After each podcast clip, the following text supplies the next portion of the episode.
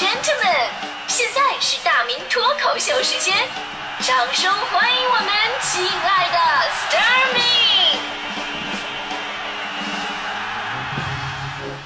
好，欢迎各位来到今天的大明脱口秀，我是大明啊。今天这个嗓子有点哑，所以说的各位就是容忍一下。这今天跟大伙聊一聊，你永远不知道隔壁饭桌坐的都是什么大神。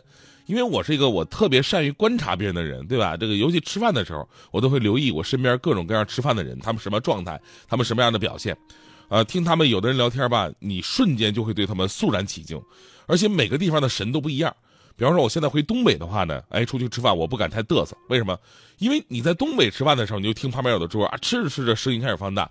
这些人不是说什么嗯大哥的兄弟啊，就是高官的亲戚啊。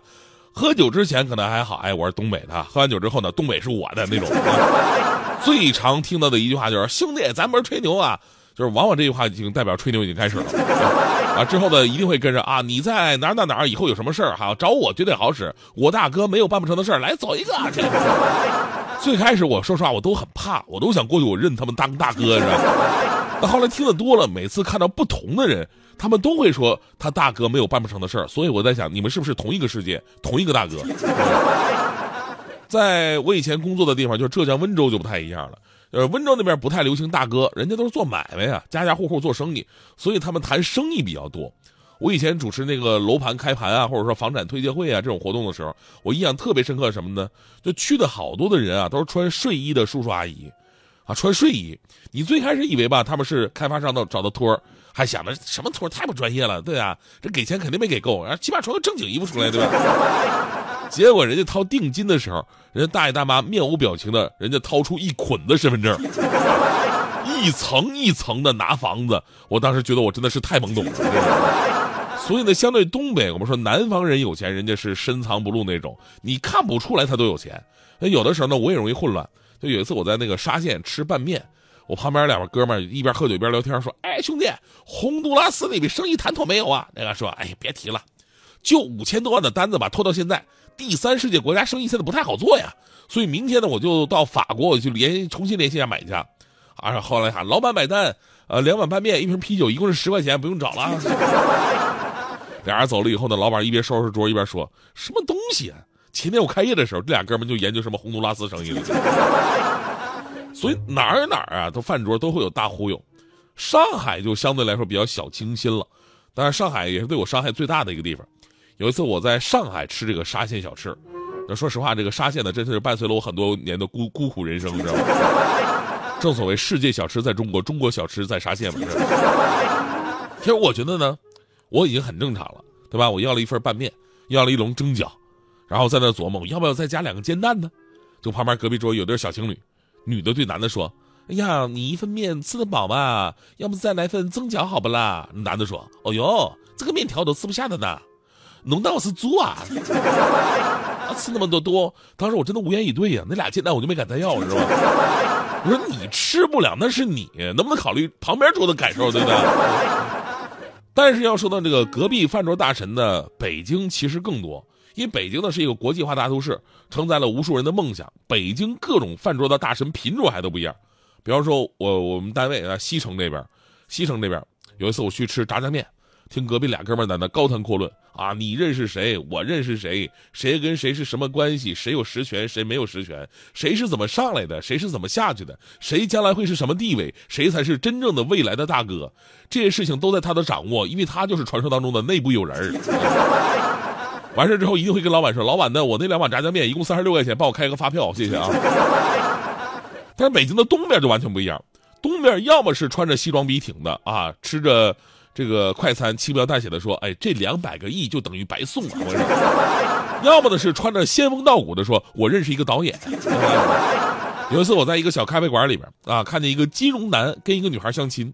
从头到尾，这金融男都在诉说国际形势、金融走向、中美贸易大战、美股对 A 股的各种影响。所以，我当时我就幻想了一个画面，就是两个人幸福的结结婚了，俩人在家里依偎在一起，幸福的刷着手机，不时的问你一句：“哎，你那边美股怎么样了？”我们总说吧，人活得很累，这种累呢，既有客观上生活本身的压力，其实也有很大一部分来自主观的自我包装。你总是想在外人面前展示自己的强势，哪怕这个强势是完全伪装的，哪怕这个强是不拆就穿的那一种。其实呢，偶尔吹吹牛吧，没有什么过错。一群成年人坐在一起，不吹点牛的，这这个实在不知道聊点什么，难以找到共同乐趣。但是说，如果在每个圈子、每个场合都要刻意的包装自己，其实这人活得就太累了，而且呢，也达不到你想包装自己的目的。有一个道理，大伙都知道啊。就是一个人越缺什么，就越喜欢显摆什么，尤其在酒桌上面，啊，酒桌就是照妖镜嘛。你刻意的美，其实都是在作妖而已。当然了，还有另外一种吹牛的方式啊，就比方这这次我去大迪他们家锦州，我发现了一个事儿，就在今年十月份吧，大家伙都知道，大迪这个工作证拉台里了，就人回锦州了。然后我千里开车送证的事儿，对吧？这个视频大家伙都看着了。后来大迪他们家真的特别的热情啊，请我吃顿饭。他爸他妈爷爷奶奶都来了，他爸他妈吧知道我是干什么的啊，单位的同事。他爷爷奶奶不知道啊，以为是带对象回去了。然后自我介绍我说我哎呀这爷爷奶奶好我我叫大明啊。然后他爷爷非常质疑的问啊，这这不大明大明不对呀，大弟你给我说说怎么回事啊？这个不是你的那男朋友叫什么叫刘浩然吗？不是啊？就奶奶接话了，老头子记错了吧？什么刘浩然啊？去年明明告诉我是彭于晏，大弟他妈直接拍桌子就站起来了，指着大弟说：“你告诉我，到底是怎么回事？前年姓宋的那个小子呢？”我纳闷宋宋小宝吗？他们说不对，宋小宝人家不是明星嘛，他那会儿说她男朋友是部队的，叫什么宋仲基。我说大弟，你真的太能忽悠了。其实你的气质吧，跟那个宋小宝更合适一点。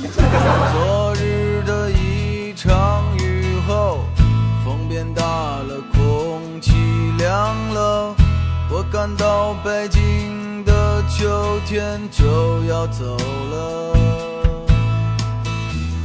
街上看不到穿夏装的姑娘，她们都换了厚的衣裳，再也没有人光着膀子在街上走荡。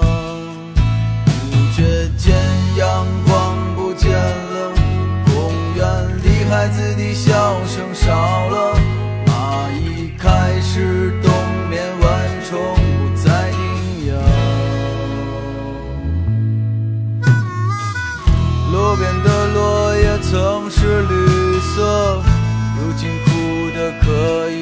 柴火。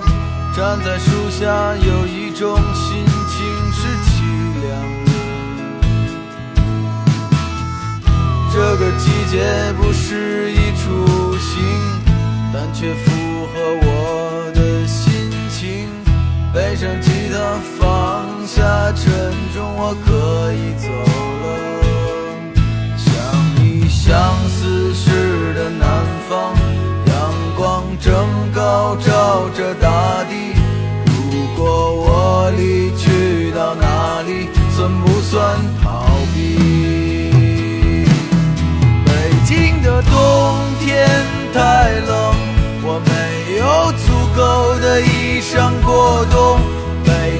冬天太冷，我找不到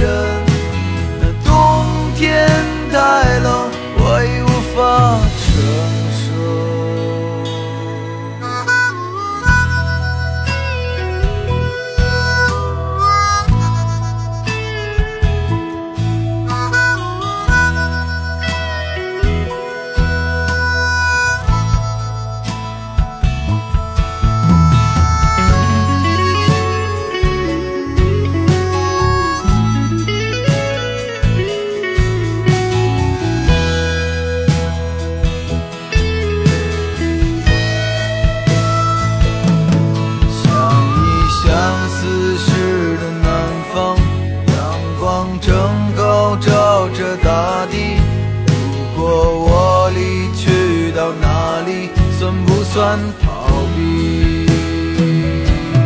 北京的冬天太冷我没有足够的衣裳过冬。北京的冬天